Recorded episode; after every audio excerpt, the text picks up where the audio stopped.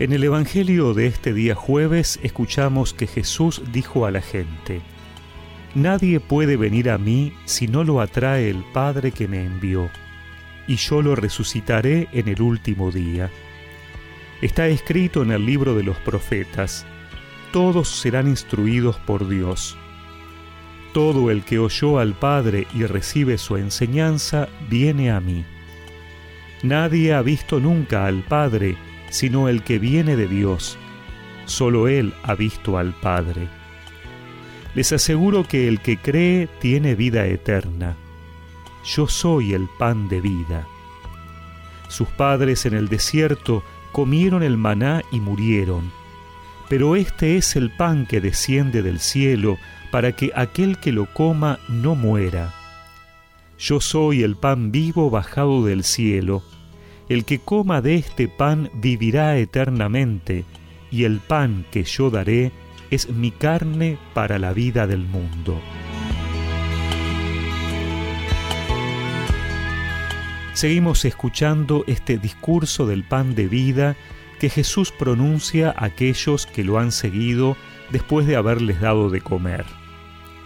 Jesús quiere hacerles ver que Él viene a darles algo mucho más importante que la comida que satisface las necesidades físicas.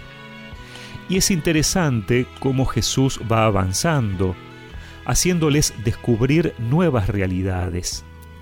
Ayer hablaba de venir a Él, de creer en Él. Y hoy asegura que esto es posible si el Padre los atrae hacia Él. Es decir, la fe es un don de Dios. Implica una respuesta libre. Dios da la fe que atrae, pero la respuesta implica ir hacia Él.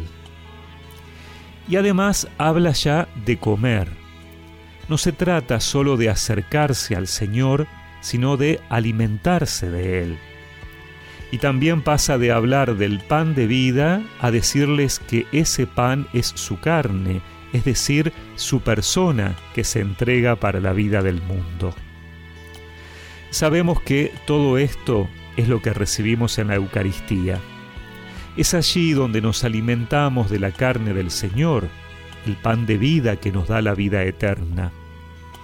Esto que les costaba entender a los oyentes de Jesús porque se quedaban en el plano del alimento terrenal, porque no podían imaginarse una vida que no se terminara, es lo que nosotros sabemos y creemos por la fe. Y el peligro es que se transforme en una formulación de fe más, que se haga algo sabido, pero que no tenga peso en nuestras vidas, que se transforme en algo rutinario o simplemente ritualista. Comer la carne de Jesús es llenarnos de Él, de su vida.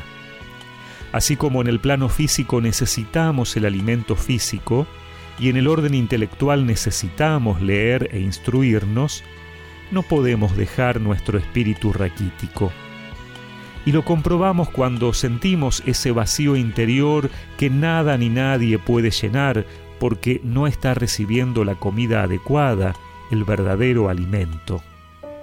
Hoy el Señor nos lo vuelve a recordar y nos vuelve a invitar a su mesa, aunque en este tiempo de pandemia no podamos recibirlo sacramentalmente.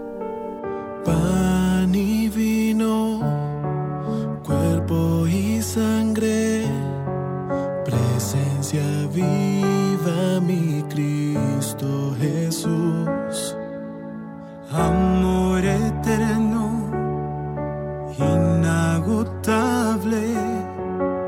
amor divino mi Cristo Jesús,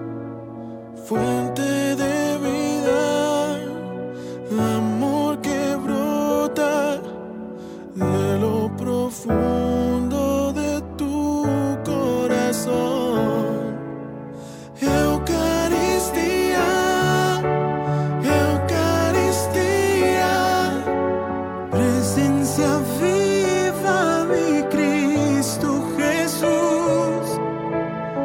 Eucaristía, Eucaristía, presencia viva, mi Cristo Jesús.